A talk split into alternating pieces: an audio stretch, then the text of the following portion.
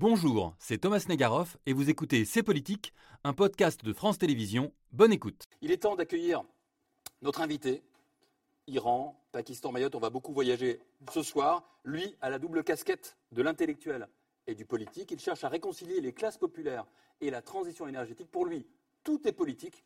Il a donc toute sa place dans ces politiques. Paul Magnette est notre invité. Bonsoir Paul Magnette. Bonsoir, Bonsoir. merci. Euh, ravi de vous retrouver. On vous a déjà invité sur ce plateau. Oui, il y a quelques années. C'était au tout années. début de ces politiques en Au tout début, 2016. oui. On était ravis et on est ravis de vous recevoir à nouveau ce soir. Je le disais, double casquette, à la fois politique, président du Parti socialiste belge, bourgmestre, maire, bourgmestre chez vous en Belgique on dit ça, Oui. de Charleroi. Vous avez été ministre de l'énergie et du climat, sujet ô combien actuel aujourd'hui, Mhm. et puis intellectuel aussi, hein, chercheur en sciences politiques, professeur de théorie politique à l'Université libre de Bruxelles, et vous publiez régulièrement des livres, notamment sur l'Europe, et votre dernier livre, le voici, La vie large, aux éditions de la découverte. Alors, la vie large, on va revenir tout à l'heure sur l'expression un peu curieuse Mhm. euh, et ce qu'elle recouvre, mais d'abord un mot sur vous et votre façon de faire de la politique. En préparant l'émission, on est tombé sur ça, c'est sur le réseau TikTok, plutôt utilisé habituellement par les jeunes. Pourquoi ne pas partager avec vous quelques réflexions sur une question fondamentale et bien trop souvent délaissée, la question de la bonne méthode de cuisson des pâtes Alors, la bonne méthode de cuisson des C'est pâtes, ça aussi la Villard. Il y a- alors, on va en parler. des choses simples de l'existence. Mais c'est Voilà. pas un plat belge. hein. C'est pas un plat belge. il y a ce genre de vidéo. Il y a aussi un livre de 2019 qui s'appelait euh, Le chant du pain, dans lequel vous euh, expliquez très sérieusement hein, comment faire du bon pain à vos euh, compatriotes belges. Vous dites souvent que tout est politique. Qu'est-ce qu'il y a de politique là-dedans? Ah, le pain, c'est infiniment politique, parce que d'abord, on n'en mange presque plus. hein. On en mangeait 900 grammes encore au début du siècle. On en mange encore à peine 120 grammes par jour aujourd'hui. Alors, c'est un aliment extrêmement sain. On importe énormément de céréales alors qu'on pourrait parfaitement les produire chez nous. Ces céréales sont gorgées d'engrais, de pesticides. 80%, c'est un peu moins en France, mais à peu Mm. près en moyenne en Europe, du pain vendu et du pain industriel. 30% du pain produit euh, finit dans les poubelles. Bref, je peux tenir toute l'émission sur le pain si vous voulez, mais c'est infiniment politique. C'est infiniment politique. Défendre le pain artisanal, pour vous, c'est un geste. euh, Voilà, et le fait de faire le pain à la maison, et j'ai eu de la chance, il, il est paru juste avant le, le confinement. Ah oui. Et donc, pendant le confinement, beaucoup de gens pouvant, pouvant plus bouger se sont mis à faire leur levain et à essayer de refaire du pain à l'ancienne. Donc triple casquette en fait, hein. intellectuel, euh, politique et aussi euh, Boulanger. influenceur boulanger. J'ai amateur, Ce oui, qui est, un un- peu. ce qui Oui, est une autre casquette. En tout cas, on en parle de manière assez légère, même si vous avez euh, expliqué à quel point c'était politique. Euh, mais les pâtes, le pain, c'est aussi aujourd'hui des objets de préoccupation par les prix. Mhm. L'inflation s'envole. En France, elle est contenue à 6,2% selon les derniers chiffres que l'on peut connaître. En Belgique, elle est plus forte, autour de 12%. Dans votre pays, en Belgique, et c'est très intéressant d'avoir votre regard là-dessus, vous faites une chose qui fait chez nous débat politique très intense, c'est l'indexation des salaires sur l'inflation. Ça veut dire en gros que les salaires suivent la courbe de l'inflation. Comment ça marche en fait? C'est-à-dire que 12%, les salaires augmentent de 12% d'un coup? Comment Oui, ça alors pas d'un coup, c'est- ça dépend un peu d'un secteur à l'autre, entre la fonction publique, les salariés, en fonction des différents secteurs, mais certains sont indexés presque automatiquement tous les mois ou tous les deux mois, et donc voient à peine la différence finalement, et d'autres une fois par an. Ici, le 1er janvier, on a quelques centaines de milliers de salariés qui vont voir leur salaire augmenter de, de 12% d'un coup. Ça veut dire que quelqu'un qui est au, au salaire médian chez nous, on est maintenant avec l'inflation aux alentours de 2500 euros, ben, va avoir pratiquement 300 euros net en Ah plus sur sa fiche de paye le 1er janvier. Donc ça, ça fait évidemment une énorme différence et c'est la raison pour laquelle on a infiniment moins de tensions que dans beaucoup de pays autour de cette question euh, des salaires. Parce qu'en France, c'était vrai jusqu'en 1983, de Oui, mémoire. le tournant de la rigueur, voilà. Et aujourd'hui, quand on pose le débat à côté français, on a Emmanuel Macron et beaucoup d'autres partis politiques qui disent que ça créerait une spirale inflationniste prix-salaire avec à la fin des destructions d'emplois causées par cette euh, réindexation. Euh, qui a tort écono- économiquement, qui a Ah, raison. J'invite euh, M. Macron à venir voir le, le cas belge, parce que c'est vrai qu'à court terme, vous augmentez les salaires en fonction des prix, donc du coup on réaugmente les prix, mais en général Oui. pas au même niveau, donc ça réaugmente les salaires, il y a un effet d'augmentation, Et et dans la durée, on voit là, toujours- euh, dans la société belge Il y toujours. a un consensus. Euh, Bon, la droite attaque systématiquement, le patronat essaye systématiquement de démanteler ce système. Je crois que depuis le début de l'année, ils ont demandé 15 fois qu'on fasse ce qu'on appelle un saut d'index. Donc on n'indexe pas euh, les salaires, mais on tient bon. Et euh, ça permet permet que, euh, précisément, il n'y a pas de retard entre euh, le, revenu disponible des travailleurs et, des ménages et l'augmentation des prix de la vie. Mais dans la durée, pour le moment, les salaires belges sont en moyenne 6-7% plus élevés que les salaires français, avec une inflation un peu plus élevée.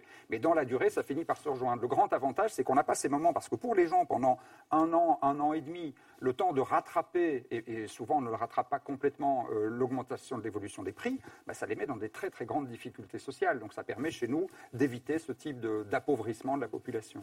Justement, en période d'inflation, il y a un réflexe assez humain, assez classique, qui consiste à se tourner vers les soldes, les promotions, le discount.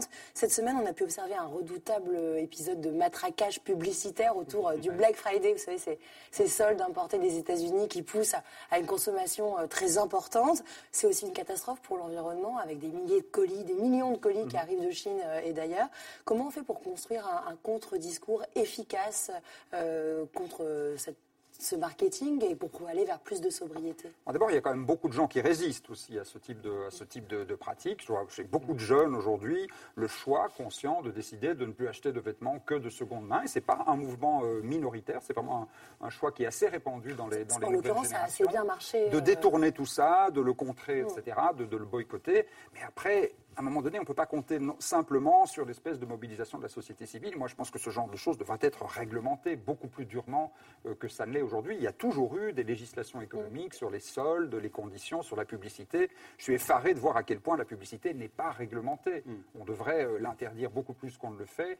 Euh, des espaces publics, certaines villes comme la ville de Grenoble l'ont mm. fait, par exemple. On devrait interdire la publicité pour les enfants, qui est, une vraie manipulation du, du cerveau tendre et manipulable des enfants, qui est moralement inacceptable. Donc voilà, je pense que ces pratiques-là, on ne peut pas compter simplement sur le fait que la société évolue. À un moment donné, il faut des règles. On est déjà un peu dans votre livre. Euh, parce que. Euh, J'essayais d'y arriver tout plus, plus de sobriété, mais aussi plus de justice, sociale, c'est vraiment le cœur de votre combat politique. Euh, ce livre, La vie large, aux éditions de la découverte, raconte comment on peut essayer de mêler tout ça de front, et c'est pas si facile. D'abord, une première question toute simple. Pourquoi vie large? Pourquoi avoir repris cette expression de Jean Jaurès qui a plus de 100 ans? Parce que le, la similarité avec le contexte contemporain m'a frappé. En fait, ça vient d'une anecdote euh, racontée par une des historiennes euh, biographes de, de Jaurès. compte qu'on lui on reprochait aux socialistes il y a un siècle de vouloir imposer la pauvreté à tout le monde, l'austérité à tout le monde. Avec vous, on va tous devoir se serrer la ceinture, etc., etc. Et Jaurès, qui était un bon vivant et qui avait le sens de la répartie, répond pas du tout. Nous ne sommes pas des ascètes, il nous faut la vie large. Mm. Et ça m'a vraiment fait penser à tout ce qu'on dit aujourd'hui de euh, l'écologie punitive, en disant avec la transition climatique, on ne pourra plus rien faire, on ne pourra plus manger de viande, acheter de vêtements, on vient d'en parler, on ne pourra plus voyager, etc. etc. Et je crois qu'on doit répondre, mais non, pas du tout. Il, se sera la vie large, la transition climatique. Si on l'a réussi et si on l'a réussi intelligemment, ce sera une vie beaucoup plus agréable qu'aujourd'hui pour l'immense majorité de la population. C'est sûr que les hyper riches, qui à eux seuls sont responsables d'une part énorme des émissions de gaz à effet de serre, eux, bah, ce ne sera pas la vie large pour eux. Ce sera la vie peut-être un peu moins large que la vie ultra, ultra large qu'ils ont aujourd'hui. Ils vont devoir être mis à contribution. Mais en revanche, pour ne fût-ce qu'en France aujourd'hui, 50% de la population, vous savez qu'en moyenne, les Français, vous émettez 10 tonnes de CO2 par personne par an. Mais 50% de la population n'émet que 6 tonnes mmh. de CO2 par an. C'est qui est l'objectif qui devrait être atteint en 2030. Donc il y a la moitié de la population qui est en avance par rapport à l'objectif de transition climatique. Mais c'est rarement un choix. C'est pour certains un choix. Pour la plupart, c'est tout simplement parce qu'ils ont des petits logements, qu'ils n'ont euh, pas de voiture ou, une petite voiture qu'ils utilisent le moins possible vu le coût des carburants, qu'ils partent pas cinq fois par an en vacances et qu'ils font attention à l'ensemble de leurs dépenses. Et donc, pour toutes ces personnes-là, une société dans laquelle on aurait des logements infiniment mieux isolés, de meilleure qualité, une nature présente, euh, régénérée, des services publics forts, des cantines scolaires gratuites avec des produits locaux, tout ce que, tout ce que l'on peut mettre dans la vie large serait une vie beaucoup plus agréable qu'aujourd'hui. Et je crois que l'un des grands enjeux de la transition climatique, c'est effectivement de réconcilier ce qu'on appelle les classes populaires, à défaut d'une meilleure expression, avec la transition. Aujourd'hui, on leur fait peur, on leur dit, vous n'avez pas encore accédé à cette prospérité, eh bien, on va vous en privé avant même que vous ayez pu y accéder. Il faut leur dire, au contraire, ce sera la vie large, ce sera mieux. Il n'y a jamais un grand mouvement de transformation sociale qui a réussi sans faire un peu envie, sans euh, montrer, sans susciter du désir, sans montrer qu'un autre monde est possible et qu'il sera plus souhaitable que celui-ci. Donc il faut arrêter euh, l'autoflagellation et l'ascétisme, ça ne fonctionne pas. Vous considérez donc, si je résume, que la transition écologique, non pas seulement peut, mais doit redevenir enviable, c'est bien ça. Elle doit redevenir enviable. Elle l'est déjà beaucoup plus qu'on ne le pense pour beaucoup de pionniers, de militants qui prennent un vrai plaisir à réfléchir à leur manière de consommer Mm. autrement, de vivre autrement, euh, d'être dans davantage de convivialité, de- d'avoir peut-être moins de consommation matérielle, mais beaucoup plus de plaisir dans l'existence, euh, d'amitié, d'amour, euh, d'épanouissement personnel, etc. Donc ça l'est déjà très très largement. Et c'était un idéal qui était très puissant dans l'histoire de la gauche au commencement. Et ça m'attriste toujours de voir qu'il a été un peu perdu, il faut bien le Vous êtes dur avec la gauche et la gauche française en particulier? Et l'écologie politique française. Ouais, je, bon, je pense que j'essaie. Non, je veux, je veux créer un, dialogue amical en- avec, avec les écologistes. Mais et- je, mais je pense, oui, mais je Amical, pense que la gauche, euh, notamment socialiste, communiste aussi en France, où elle existe encore un peu, doit, doit faire aussi son autocritique. On a été très productiviste à certains moments.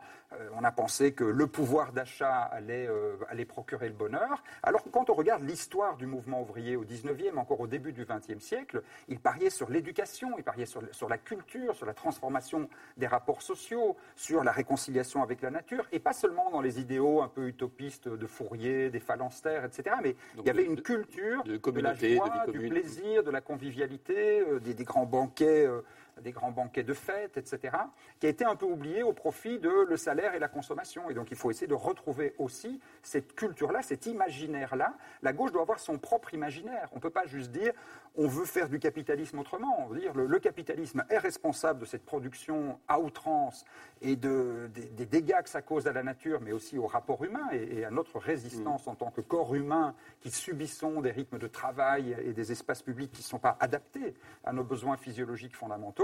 Eh on doit pouvoir critiquer tout ça et dire euh, oui, une autre perspective est possible et elle doit faire au moins autant envie que les Black Friday. Elle doit idéalement dire bah, ça va être encore beaucoup plus amusant que de simplement aller dans un grand magasin euh, s'acheter des biens dont on n'aurait pas forcément besoin, mais dont on nous a convaincus que ça allait nous procurer du bonheur. Précisément, vous évoquiez l'espace public.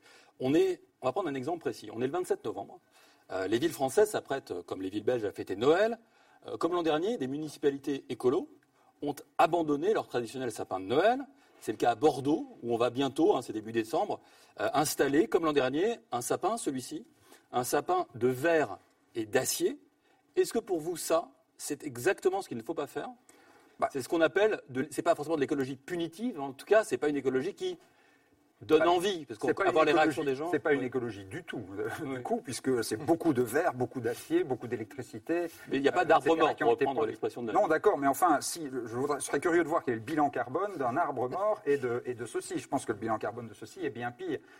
Tant qu'à faire, si on ne veut pas euh, abattre un arbre, et on peut comprendre, même si certains sont. hein, on a toujours euh, planté des arbres qu'on abattait ensuite pour en faire, euh, pour en faire des, charpentes ou d'autres choses. Donc on en abatte quelques-uns pour mettre dans les centres des villes ne, me, choque pas outre mesure. Sinon, bah, faisons de faux arbres, mais au moins avec des matériaux naturels et prenons au moins plaisir à créer quelque chose d'un peu, d'un peu plus attrayant que ça.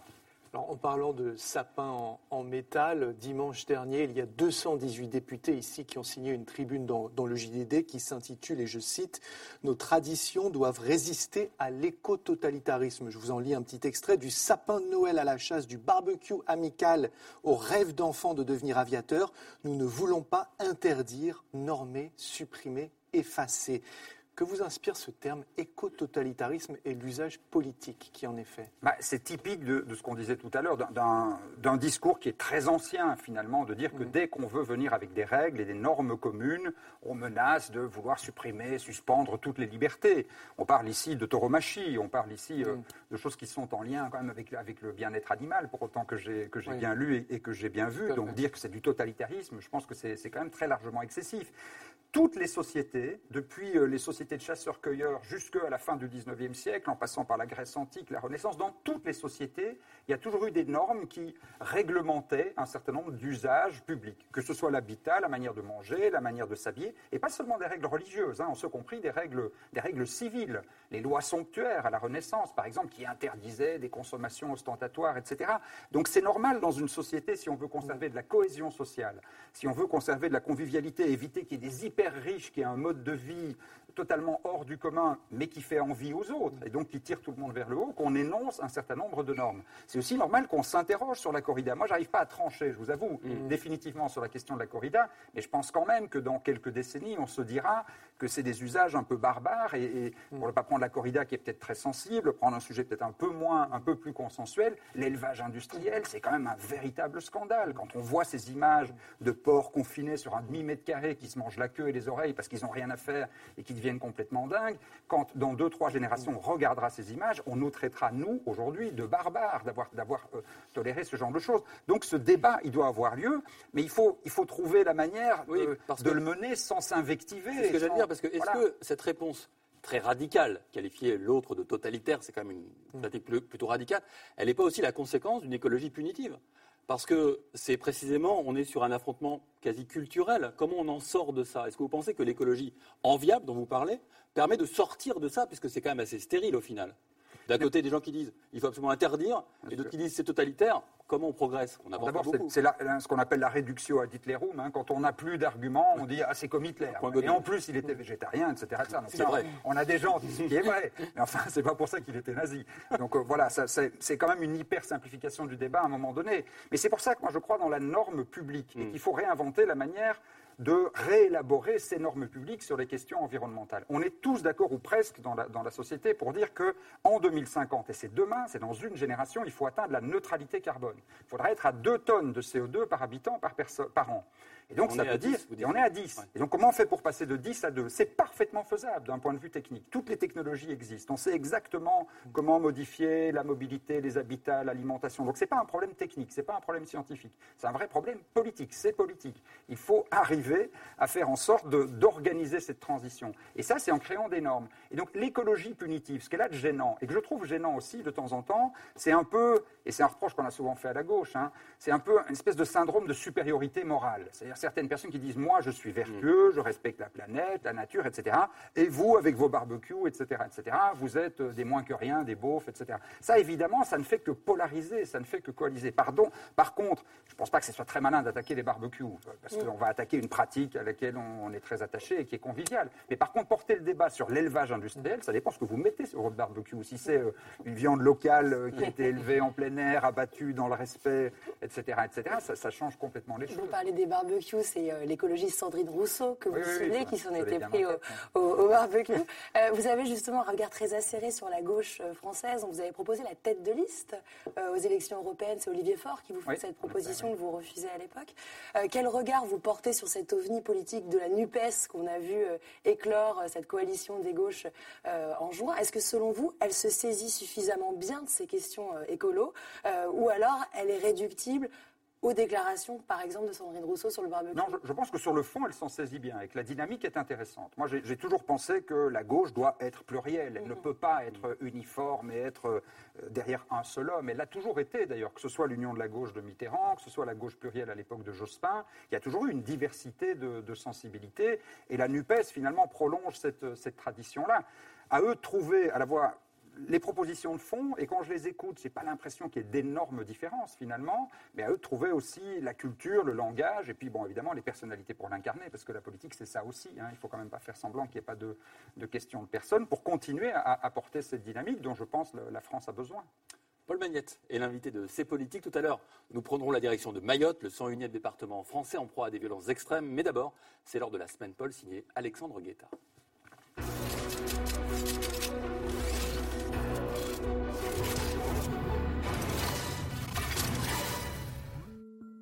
Commence la semaine Paul en Mongolie intérieure où des dizaines de moutons tournent en rond depuis plus de deux semaines. Des images aussi étonnantes qu'effrayantes et un mystère que personne jusqu'ici n'a élucidé. Alors, s'agit-il d'une maladie rare, d'un rite animal inconnu ou d'une fin du monde annoncée par des moutons?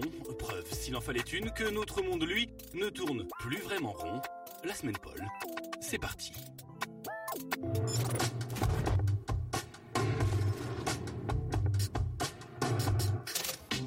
Cette semaine, au Qatar, cette supportrice galloise a été priée de retirer son couvre-chef. La raison le motif arc-en-ciel référence à la cause LGBT que la sécurité du stade n'a pas du tout apprécié. Une chasse à l'arc-en-ciel quasi systématique pour les supporters, une règle que certains officiels se sont permis d'ignorer, à commencer par l'ex-première ministre danoise qui a volontairement arboré cette robe aux manches couleur arc-en-ciel. Des couleurs que l'on retrouve sur le brassard One Love, interdit par la FIFA et le Qatar, mais porté en tribune par la ministre de l'Intérieur allemande ou encore par la ministre belge des Affaires étrangères. Sur le terrain, interdiction là aussi d'afficher le brassard coloré en signe de protestation. L'équipe d'Allemagne s'est distinguée en mimant un bâillonnement. Binde genommen und äh, man hat uns dadurch versucht zum Schweigen zu bringen. Aber ähm, unsere Stimme, unsere Sprache, äh, die wird trotzdem laut sein. Wir stehen für die One Love Binde, wir stehen für die Menschenrechte ein und wir werden immer unsere Stimme erheben. Une multitude de petits gestes symboliques pour une Coupe du Monde décidément très politique.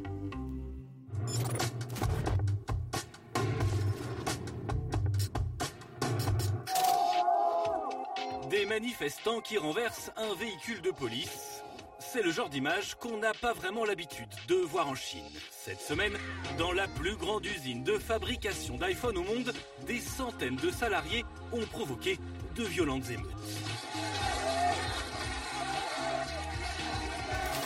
Des manifs spectaculaires pour dénoncer les conditions de travail, les bas salaires, mais aussi et surtout les confinements à répétition dans l'usine pour limiter la propagation du coronavirus. Des salariés qui sont en effet logés dans ce type de dortoir. L'objectif de l'usine, garder ses employés sur site pour maintenir coûte que coûte la cadence de production à l'approche des fêtes de Noël. Symbole de ce ras-le-bol, ces cabines de test PCR sur lesquelles s'acharnent les salariés en colère. Pour faire face à ce soulèvement, de nombreuses forces de police sont arrivées en renfort et un confinement strict de toute la région a été décrété. Il concerne près de 6 millions de personnes.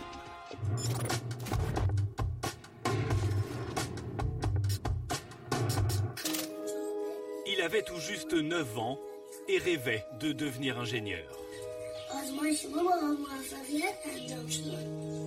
Il y a quelques jours en Iran, ce petit garçon a été tué par balle alors qu'il se trouvait dans la voiture de ses parents, coincé dans une manifestation.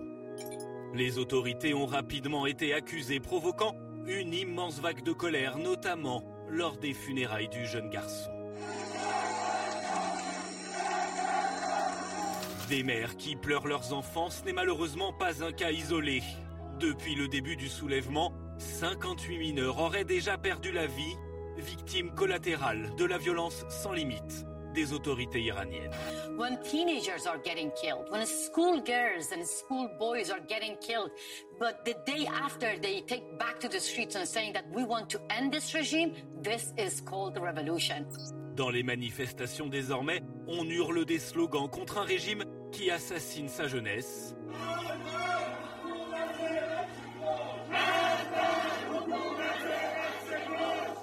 Des manifestants déterminés face à une police toujours plus violente et au milieu, ces enfants qui perdent peu à peu leur innocence.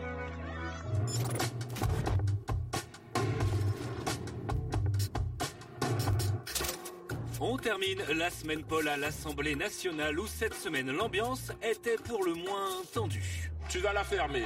Ah non Non, c'est pas possible. Des invectives pas franchement amicales, notamment ce jeudi, avec les propositions de loi émanant de la NUPS, un jeudi placé sous le signe de... De l'obstruction. D'obstruction. Obstruction. D'obstruction Des dizaines d'amendements pour bloquer les débats, voilà le petit jeu auquel se sont livrés nos députés, exemple avec la corrida. Je veux quand même leur donner des exemples des amendements que vous avez déposés pour que nous ne puissions pas travailler aujourd'hui. Amendement pour former un torero sur le bien-être animal. Amendement pour maintenir la corrida en prévoyant une piqûre contre la douleur. Amendement pour que les corridas ne puissent pas se dérouler lorsqu'il fait plus de 40 degrés à l'extérieur. Voilà comment vous travaillez. Autre moment fort, le débat sur l'IVG et sa possible entrée dans la Constitution. Là encore, le débat s'est éternisé. Je ne m'exprimerai pas sur l'ensemble euh, des amendements qui suivront, qui n'ont rien à voir avec le droit à l'interruption volontaire de grossesse. On nous reproche de faire de l'obstruction, mais enfin lesquels se moquent de nous? C'est vous qui déposez des centaines d'amendements qui n'ont jamais rien à voir avec les textes, alors ne nous reprochez pas ce que vous faites en permanence. Une guéguerre de parlementaires, mais malgré ça, la proposition de loi sur l'IVG est adoptée. L'Assemblée nationale a adopté la proposition de loi constitutionnelle. Une proposition validée par l'Assemblée, mais qui doit désormais être examinée par le Sénat, en espérant cette fois que les débats soient plus apaisés. La semaine Paul, regardée par notre invité, le professeur de théorie politique et président du Parti socialiste belge, Paul Magnette. Paul Magnette, on l'a vu dans la semaine euh, Paul, les, euh, c'est le cas de le dire, la semaine Paul, on a vu euh, les actes politiques pendant cette Coupe du Monde. Alors, je ne vais pas évoquer la défaite de la Belgique tout à l'heure contre le, Vous êtes bien aimable. contre le Maroc, ni la victoire de l'équipe de France hier C'est soir. notre boycott à nous. Mais plus sérieusement, votre équipe de Belgique a été contrainte par la FIFA de modifier son maillot sur lequel était inscrit le mot love. On le voit ici, un love. Euh, en signe de contestation, on a vu euh, la ministre des Affaires étrangères de votre pays dans les tribunes avec un brassard arc-en-ciel. Quel est votre regard là-dessus? Qu'est-ce qu'il faut faire? Est-ce qu'il faut continuer à aller plus loin Laisser le sport agir Ne pas politiser le sport, comme dit Emmanuel Macron?